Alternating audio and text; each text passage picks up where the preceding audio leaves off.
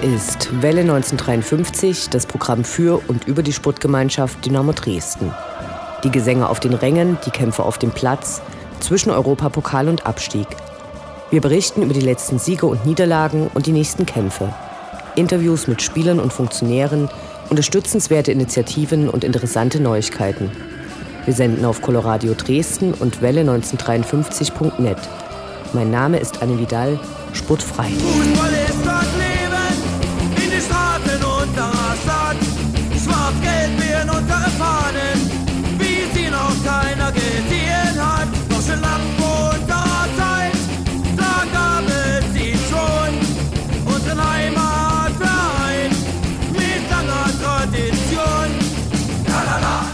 Das Rostock-Spiel wirft seine Schatten voraus.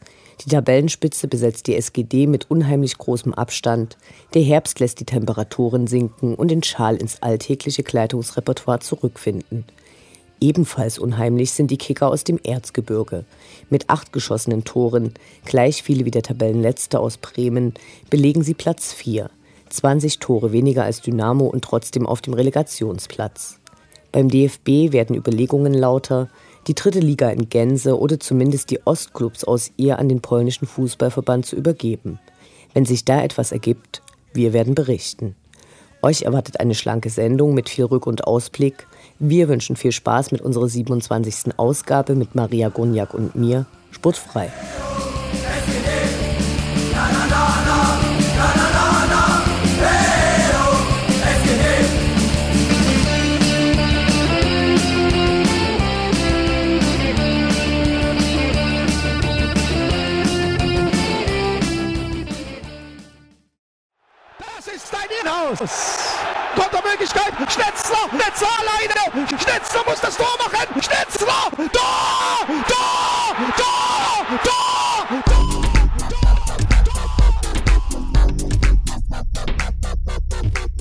Der Blick zurück. Was ist passiert? Was war großartig? Was hätte nicht geschehen dürfen? Infos zu den absolvierten Liga- und Pokalspielen.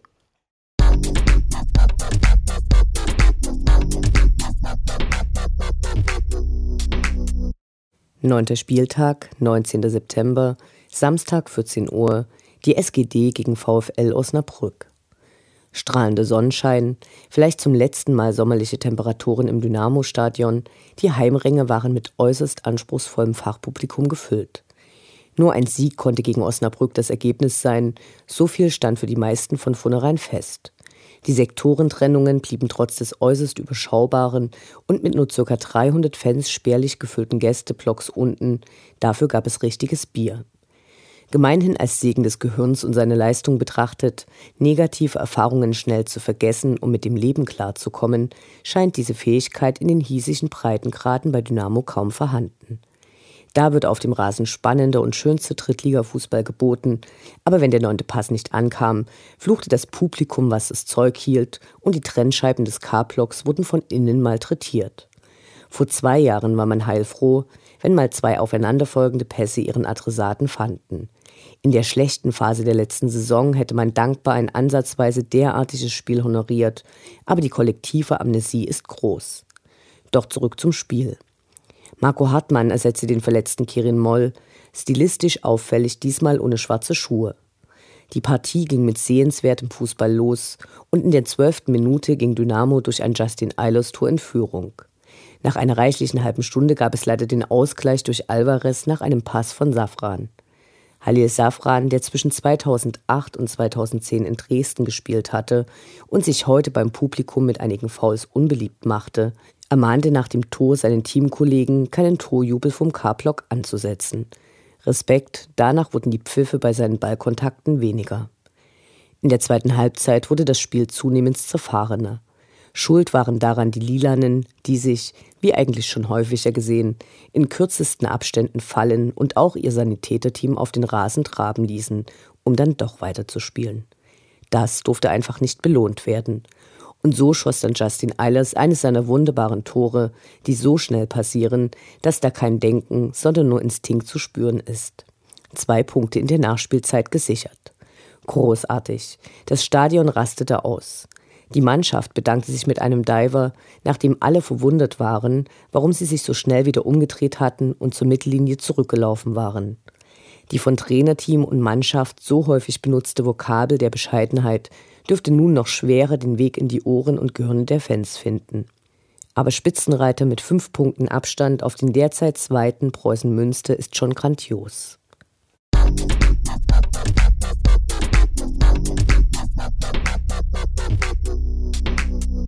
Zehnter Spieltag, 23. September, Mittwoch, 19 Uhr, SV Stuttgarter Kickers gegen die SGD. Sensationell. Hatte Dynamo nach dem neunten Spieltag schon fünf Punkte auf den Tabellenzweiten Münster herausgespielt, waren es nach dem Spiel gegen die Stuttgarter Kickers bereits sieben. Welle 1953 lehnt sich kurz zurück und genießt. Begründet durch die ungünstige Anstoßzeit Mittwochabend wurde ein großer Teil der Fans durch Exilanten gestellt. Da das Spiel aber nirgendwo im Fernsehen oder Stream zu sehen war, hatten sich doch auch einige Dresdner aufgemacht. Die meisten hatten kein gutes Gefühl und waren eher pessimistisch eingestellt. Spielten die Kickers doch bis hierhin eine ordentliche Saison und irgendwann muss die Serie auch mal reißen. Aber Pustekuchen. Von Anfang an dabei war wieder einmal Wirbelwind Sinan Tekerci. Die Fans freuten sich. Dadurch rückte Justin Eilers in die Spitze und schoss sein schon elftes Saisontor. Die Dynamo-Fans atmeten auf. Alle sahen eine gute Partie. Hervorzuheben ist diesmal aber besonders Janis Blaswitsch, der eine ganze Reihe von Stuttgarter Chancen vereitelte und ohne den das Ergebnis nicht so gut ausgefallen wäre. Nach einem Freistoß von Marvin Stefaniak köpfte Michael Hefele ein, der sich von Spiel zu Spiel zu steigern scheint. Der Gästeblock feierte mit stimmungsvoller Pyro. Der Schiedsrichter unterbrach das Spiel. Dann gelang den Kickers tatsächlich noch ein Tor. Verdammt. Alle wollten den Abpfiff, aber irgendwie hatte keiner auf dem Schirm, wie lange unterbrochen worden war und wie lange noch nachgespielt würde. Gefühlt unendlich, aber dann war es vorbei und alle lagen sich glücklich in den Arm. Auswärtssieg. Die Entfernung, aus der die Jungs aus der Tabellenspitze grüßen, wird immer größer. Die Chancen stehen gar nicht so schlecht, dass Welle 1953 am Ende der Saison das Sendungsmotto Erstklassiger Fans, drittklassiger Fußball ändern muss.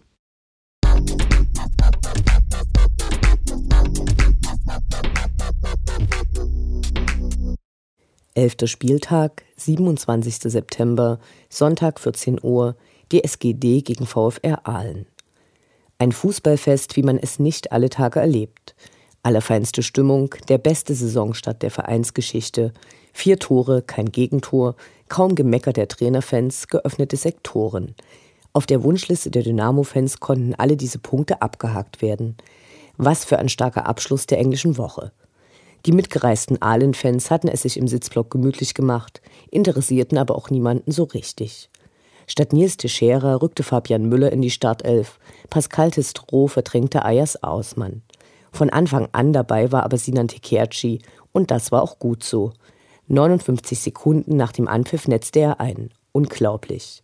Als nächstes durfte Michael Hefele ein wirklich gelungenes Tor zeigen, mal wieder nach einer Vorgabe von Marvin Stefaniak, der in diesem Spiel seine zehnte und elfte Torvorlage schaffte. Gratulation. Dann durfte Pascal Testro ran und traf per Kopf. Nicht, dass sich die Mannschaft anschließend ausgeruht hätte, auch Lumpi Lamberts netzte noch ein. Die Stimmung auf den Rängen konnte nicht besser sein. Weit über den K-Block hinaus wurde mitgesungen und Sprechchöre zelebriert. Diese galten diesmal überwiegend einzelnen Spielern. Matthias Fetsch bei seiner Einwechslung, der endlich wieder in der dritten Liga antrat, Justin Eilers und Sinan Tekerci nach einem Zusammenprall und auch Janis Plaswig wurde gewürdigt. Ahlen schien ein harmloser Gegner, der nur durch Fouls auffiel, der Schiedsrichter zeigte eine gute Leistung. Hatte Ahlen vor dem Spiel die zweitbeste Abwehr der Liga gehabt, ist diese nun mit der neuen Torbilanz dahin. Und so blieb nach dem Spiel nur eins. Eine UFTA wurde zelebriert. So könnte es immer weitergehen.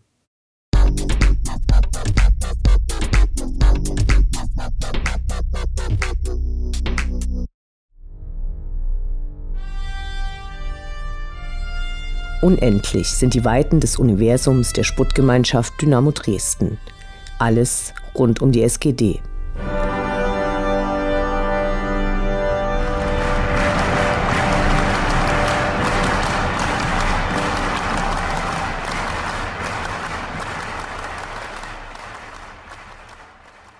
Vor dem Heimspiel gegen Aalen rief Dynamo gemeinsam mit der DKMS, kurz für Deutsche Knochenmarkspenderdatei, die Fans zur Registrierung als Spender auf.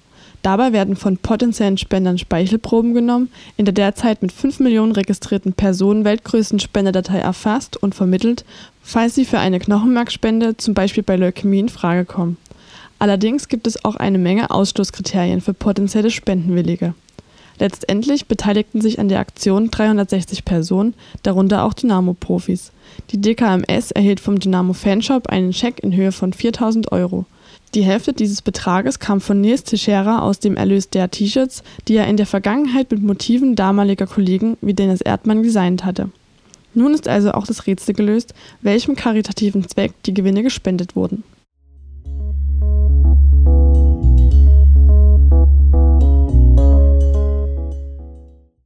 Die SGD hat eine Stelle im Bereich Controlling ausgeschrieben.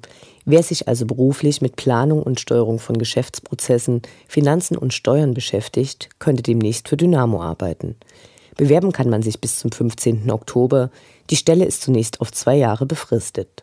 Die Anforderungen sind hoch. Falls ihr euch dafür interessiert, findet ihr alle weiteren Informationen auf der Dynamo-Website.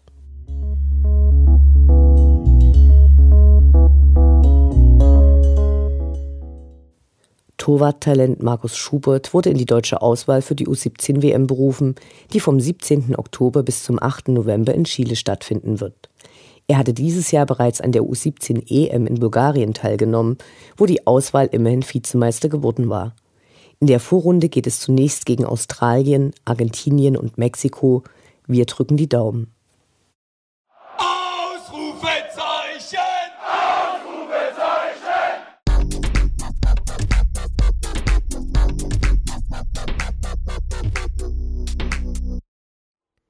Der Blick nach vorn.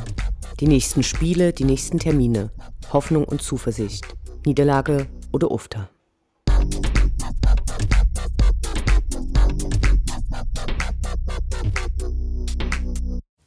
Zwölfter Spieltag, 3. Oktober, Samstag 14 Uhr, FC Hansa Rostock gegen die SGD. Gut, dass Magdeburg vor Dynamo in Rostock gespielt hat, es waren ähnliche Bilder wie bei dem letzten Gastspiel Dynamos bei den Hansas. Als direkte Folge der Partie gegen Magdeburg wurde nun für das Spiel gegen Dynamo, ohne dass dies schon die offizielle Strafe wäre, die Südtribüne geschlossen. Beim Verein reift langsam die Erkenntnis. Die Nähe von Gästeblock und den einheimischen Hardcore-Supportern ist nicht die schlauste Lösung. In den letzten Jahren wurde der Pufferblock zwischen diesen Blöcken bei brisanten Spielen häufig nicht nur zum Puffern benutzt. Der Verein aus Rostock ruderte nach der verkündeten Schließung der Südtribüne schnell zurück und lässt die Inhaber von Dauerkarten nun doch ins Stadion. Statt nach links müssen die Dresdner im Ostseestadion eher nach rechts blicken, wohin sich vermutlich die meisten von ihnen orientieren werden. Auch sonst trappelt es bei Hansa zurzeit ordentlich in der Kiste. Gegen den Vorstandschef gibt es nach einer Anzeige eines anderen Hansa-Mitglieds Ermittlungen wegen Untreue am Vereinsvermögen. Der langjährige Vorsitzende des Wahlausschusses, der über die Kandidaten für die Aufsichtsratswahl entscheidet, ist zurückgetreten, weil in seinen Augen die Ultras die Macht im Verein übernehmen. Aber auch der Aufsichtsrat ist sich untereinander nicht grün. Der Kocke geht's derzeit so richtig schlecht, haben sie doch mehr als 20 Millionen Schulden und einen Investor, von dem nun alles abhängt, der sich aber auch überall einmischt. Er lockt mit Nachlässen auf die Schulden zum Pyroverzicht, eine Viertelmillion pro halben Jahr ohne Zündelei. Fast könnten einem die Rostocker leid tun. Allerdings müssen für dieses Spiel auch die für diese Saison bisher höchsten Eintrittspreise berappt werden. 17 Euro werden für einen Stehplatz fällig. Zur sportlichen Seite. Derzeit steht Hansa mit 13 Punkten auf dem 11. Platz. Dies sind aber in der engen unteren Tabellenhälfte nur vier Punkte weg vom Abstiegsplatz. Für das Spiel gegen Dynamo fehlen einige wichtige Spieler karten- und verletzungsbedingt. Dennis Erdmann wird aber dabei sein, zumindest ist er nicht gesperrt. Wie die seiner Teamkumpels wird sein Trikot die Aufschrift Gewalt nicht mit uns tragen. Welle 1953 hat Zweifel, ob dies tatsächlich die Hitze aus dem Spiel nehmen wird. Wir wünschen uns einen Revival-Auftritt von Matthias Fetsch, der vor knapp einem Jahr drei Tore gegen Hansa schoss. Eine Fortsetzung der dynamischen Siegesserie wäre stark.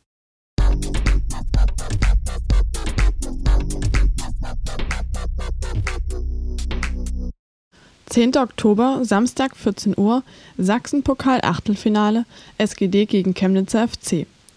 Was soll zu diesem Gegner gesagt werden? Vor einigen Wochen boten sie hier in Dresden eine schlechte Leistung. Vermutlich wollen sie es nun besser machen. Für Dynamo startet diese Pokalsaison mit einer Seltenheit.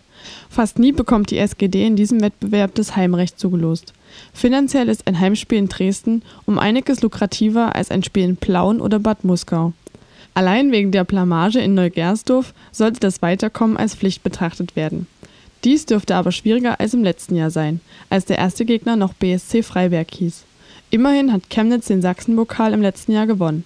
Im Finale besiegten sie damals den FSV aus Zwickau.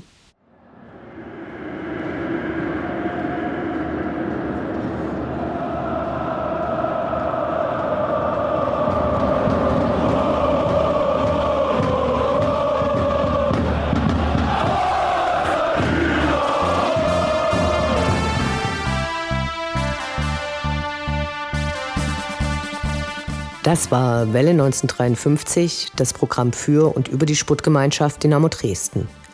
Die neue Sendung über die SGD, uns, die Fans und alle Neuch- und Widrigkeiten auf dem Weg zum Europapokal gibt es in zwei Wochen bei Coloradio und zum Nachhören im Internet auf welle1953.net als Podcast, den ihr selbstverständlich abonnieren könnt, um keine Sendung zu verpassen.